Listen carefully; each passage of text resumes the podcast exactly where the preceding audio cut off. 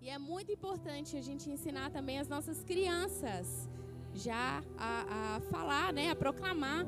Eu lembro do, João, do Mateus falando audaciosamente melhor do que eu aqui. Eu achei a coisa mais fofa, viu, Mateus? E é isso, né? A gente precisa ensinar as crianças desde cedo, né? É, e Deus me deu a oportunidade, irmãos, de sair quase um mês de férias aí nesse mês de fevereiro, né? É, eu e a minha família tínhamos bastante tempo que não saímos de férias, o Felipe e eu. Nossas últimas férias assim de viagem foi em 2018. É, por falta de planejamento, falta de organização e falta de recursos também. Mas no ano passado, nós declaramos e nós nos organizamos para que esse ano a gente pudesse ir para Caldas Novas com o pessoal. E foi um ato de fé, viu, irmãos? Porque se fosse olhar o financeiro, se fosse olhar o recurso, as oportunidades, nós não iríamos.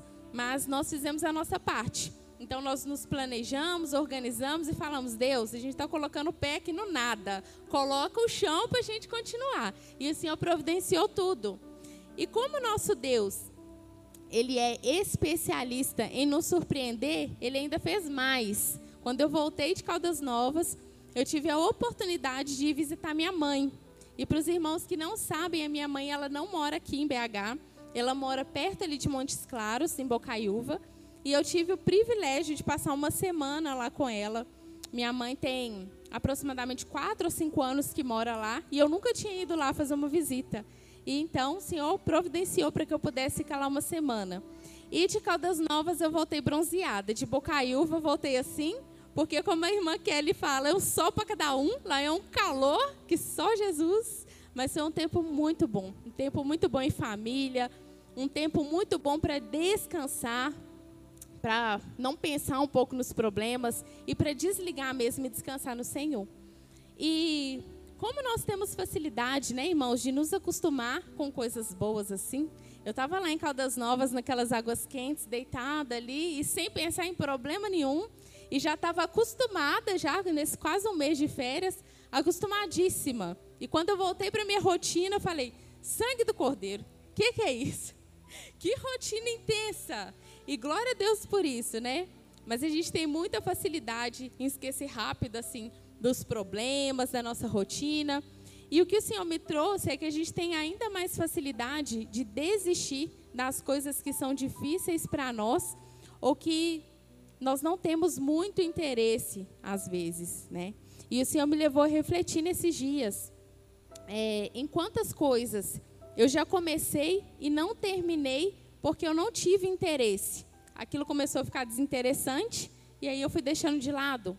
Ou em quantos projetos eu abandonei porque eles ficaram difíceis demais. Então você começa aquele negócio da empolgação, o negócio começa a ficar meio difícil, aí você fala assim: ah, deixa isso não, deixa para lá. Quantos ciclos foram iniciados e não foram finalizados durante esses 31 anos que o Senhor me concedeu de vida?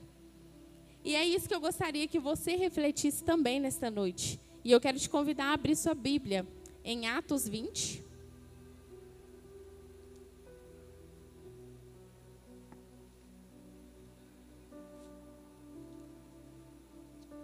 Atos capítulo 20. Nós vamos ler os versículos 22, 23 e 24.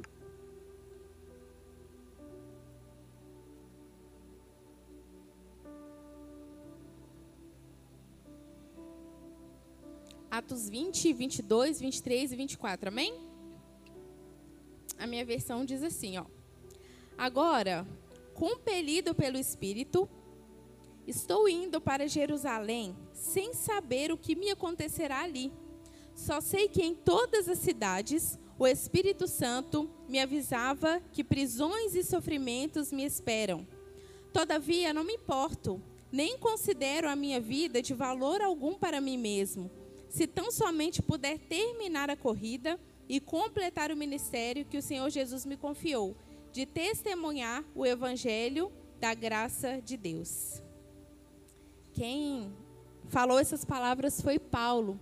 E todos nós aqui conhecemos a história de Paulo. Paulo foi um homem que abriu mão dos seus sonhos, dos seus planos, dos seus projetos pessoais para viver uma vida com Deus, para viver no centro da vontade de Deus e para fazer tudo aquilo que o Senhor o chamou para fazer. E em troca, o que que Paulo ganha durante toda a caminhada dele? Couro, prisão. Ele foi humilhado, espancado. Ele termina a sua vida, né? Ele morreu pobre e cheio de cicatrizes, mas ele cumpriu o propósito que Deus tinha ali para a vida dele. E esse mesmo homem que passa tudo isso, que vai de cidade em cidade, sabendo o que ia acontecer com ele, porque aqui no versículo 23 fala que o Espírito Santo revelava a ele que de cidade em cidade ele passaria por sofrimento e tribulação.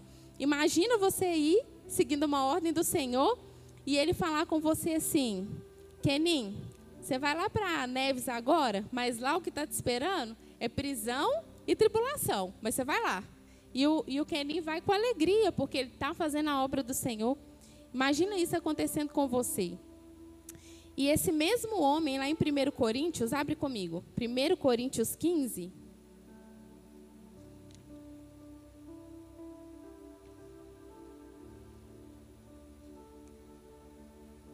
1 Coríntios 15, 58.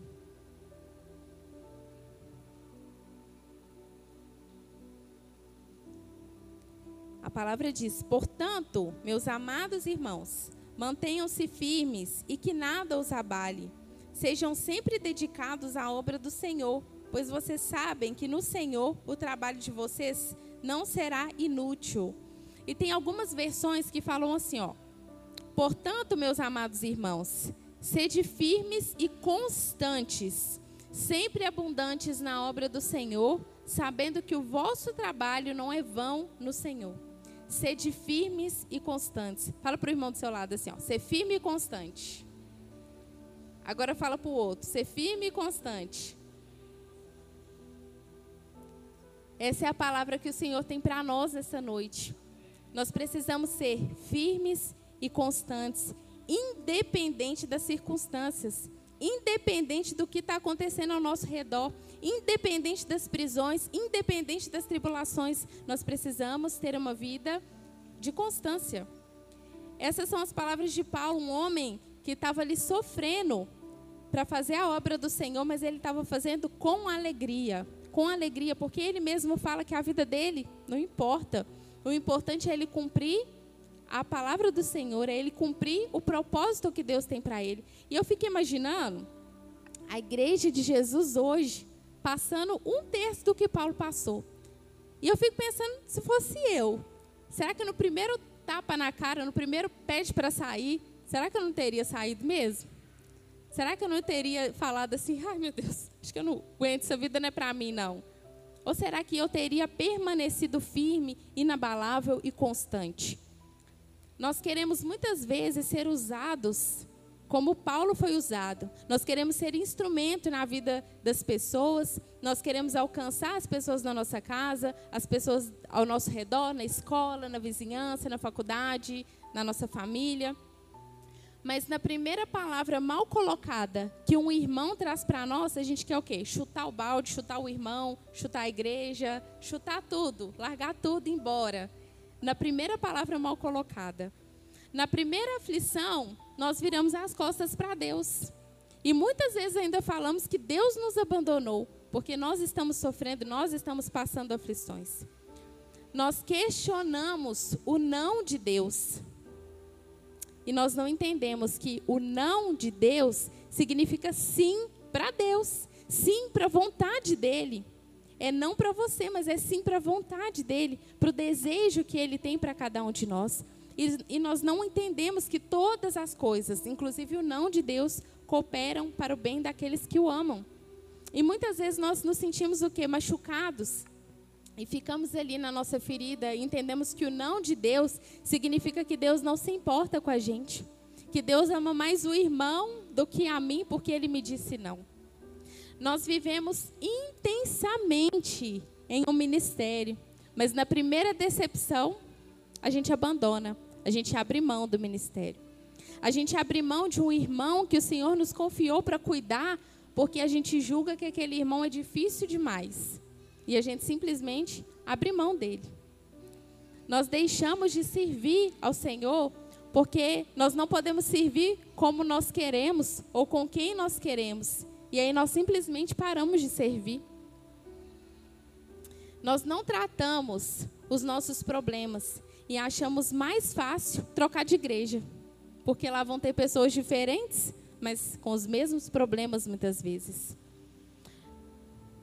Nós temos vivido muitas vezes uma vida sem constância. E eu quero perguntar para você agora, as mesmas perguntas que eu fiz para mim, eu quero que você reflita aí no seu lugar. Quantas coisas você já começou e não terminou? E aí eu quero que você pense esse ano. Não precisa nem pensar nos seus vinte e poucos anos de vida aí. Pensa esse ano. Quantas coisas esse ano você já começou e aí você não teve muito interesse e você parou no meio do caminho? Quantos projetos você abandonou porque você achou que estavam difíceis demais? Quantos ciclos foram abertos e não foram finalizados por você em dois meses de ano? Quanta coisa já aconteceu.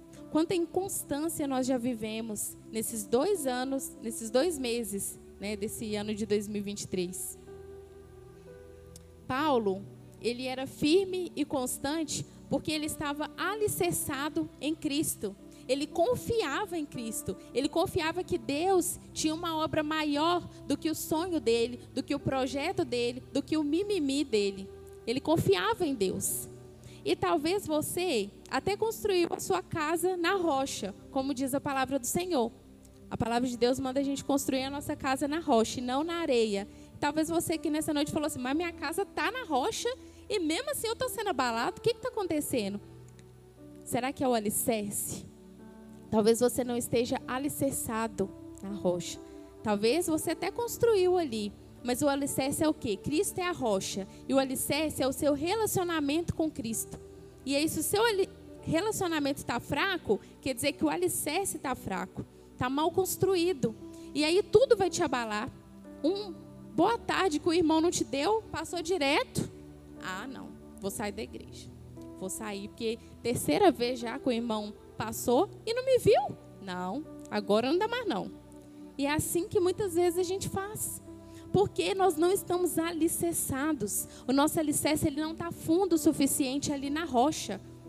E aí o que, que o Senhor precisa fazer? Destruir tudo e construir novamente. E nós precisamos ter constância, uma vida constante no Senhor de busca, de oração, de jejum. Nós iniciamos hoje um propósito. Quantos de fato iniciaram? Não precisa levantar a mão, não. Pensa aí com você.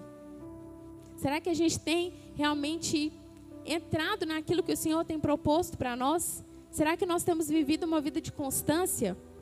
Será que nós vamos começar esse propósito de 31 dias e será que nós vamos até o final?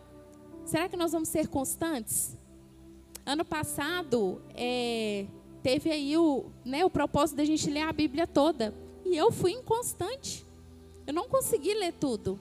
E esse ano eu estou aqui me policiando, falando, vai dar certo, minha filha, continua, persevera, seja constante. Porque é uma luta com a gente mesmo todos os dias. Você precisa abrir mão de você, você precisa abrir mão do seu desejo, renunciar às suas vontades para ter constância com o Senhor. Nós precisamos ter constância, independente do resultado, daquele resultado que nós estamos vendo. Porque a constância, ela fala daquilo. A constância, ela fala daquilo que não se abala em meio às circunstâncias. E às vezes a gente está orando. Não sei se os irmãos já passaram por isso, mas às vezes a gente está ali orando. E parece que nada está acontecendo. Você está orando, está pedindo, está jejuando. E aos seus olhos naturais, não está acontecendo nada, está tudo igual. Mas no espiritual, o inferno está tremendo. Deus está mandando anjo para guerrear com você. Deus está quebrando corrente. Está fazendo e acontecendo ali no mundo espiritual. Mas aí o que, que acontece? A gente para. Porque a gente não está vendo nada acontecer. Ah, já estou orando tem 10 anos e nada está acontecendo. Então eu vou parar de orar. Mas no mundo espiritual está ali a guerra acontecendo. E aí quando você para de orar, o que, que acontece? O inimigo cai para dentro. Você parou, uai. Você está dando é mais munição para o inimigo. Está ajudando ele. Entrou para outro time, está ajudando ele a atrapalhar a sua própria vida. Porque aí a gente desanima, a gente abala, a gente para porque a gente não está vendo as coisas acontecendo. Ou muitas vezes a gente para porque a tribulação está grande demais. E aí a gente faz o quê? Nosso Deus, comecei a orar, o trem ficou feio, vou parar. Porque estou orando está desse jeito. E a gente não confia. A gente não confia que o Senhor está com a gente. A gente não confia que o Senhor é que vai nos capacitar para terminar as coisas que a gente começou. Lá em Eclesiastes 7,8 fala: Melhor é o fim das coisas do que o princípio delas. Melhor é o fim das coisas do que o princípio delas. Termine, irmão, aquilo que você começou. Se você se propôs a fazer, termina. Deus não quer que você pare. Deus quer que você continue firme. Deus não te colocou nesse ministério para você abandonar ele agora. Deus quer que você rompa. Deus quer que você cresça. Deus quer que você avance. Deus quer que você amadureça. Porque ainda tem muita coisa que Deus quer fazer através da sua vida, mas Ele não está fazendo porque você está parado, você está estagnado, você não avança. E aí o Senhor não consegue fazer através da sua vida aquilo que Ele quer fazer. Porque você tem sido o empecilho de Deus para a sua própria vida, para que Deus haja na sua própria vida. Você não tem sido firme e constante. E nessa noite, o Senhor nos chama, o Senhor me fala, ser firme e ser constante.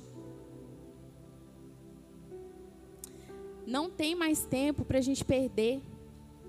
Não dá tempo mais. O Senhor tem pressa.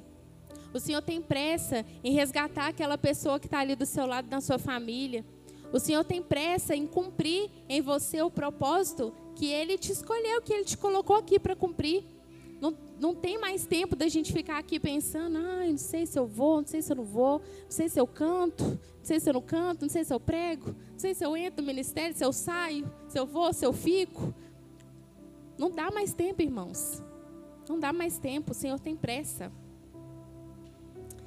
O ser humano, muitas vezes, ele aprende através de exemplos. E quando você desiste, você não ensina nada para ninguém. Mas quando você permanece, você vira exemplo para as pessoas, você inspira as pessoas. Lembra disso. Tem uma multidão atrás de você olhando para você. Nós estamos sendo observados o tempo todo seja pelos seus filhos, por colegas, por discípulos, você está sendo observado. E se você desiste, você vai ensinar o quê? Mas se você permanece, se você passa pela tribulação confundindo o inimigo e dando glória a Deus, é isso que você vai ensinar para os seus filhos, para os seus netos, para os seus discípulos, para a sua geração, para a próxima geração, e para a próxima, e para a próxima. E assim o Senhor vai te usando. E eu queria te convidar a ficar de pé, queria chamar o louvor. Foi uma palavra assim, bem rápida mesmo. Mas para entendermos que a gente precisa ser firme e constante. Se Paulo conseguiu, por que, que você não vai conseguir? Por que, que eu não vou conseguir? É o mesmo Deus, é o mesmo Espírito. Mas a motivação também tem que ser a mesma. A motivação de Paulo era Jesus. A motivação de Paulo era a obra. A motivação de Paulo era o propósito. Propósito daquilo que Deus tinha para a vida dele. Qual tem sido o nosso propósito? Talvez nessa noite você identifique que você pegou o caminho da inconstância e que você está aí nesse caminho, trilhando mesmo o caminho da inconstância. E você não sabe o que fazer, você está perdido. E o que eu tenho para te falar é que nem o GPS te abandona quando você está perdido. Ele fica ali, ó, recalculando a rota. E nessa noite, Deus quer recalcular a rota com você. Ele quer te trazer para perto. Ele quer te trazer para essa vida de constância, para essa vida no centro da vontade do Senhor. E enquanto nós estamos cantando essa canção, eu quero que você reflita qual é o caminho que você tem seguido. Você tem seguido o caminho da inconstância, da indecisão, se você não sabe se você serve ou não, se você não sabe se você é de Deus ou não, ou você tem seguido o caminho da constância, você tem sido firme e tem sido constante. E durante essa canção eu quero que você reflita e deixe mesmo o Espírito Santo de Deus agir no seu coração e te mostrar, deixe ele recalcular a rota para você.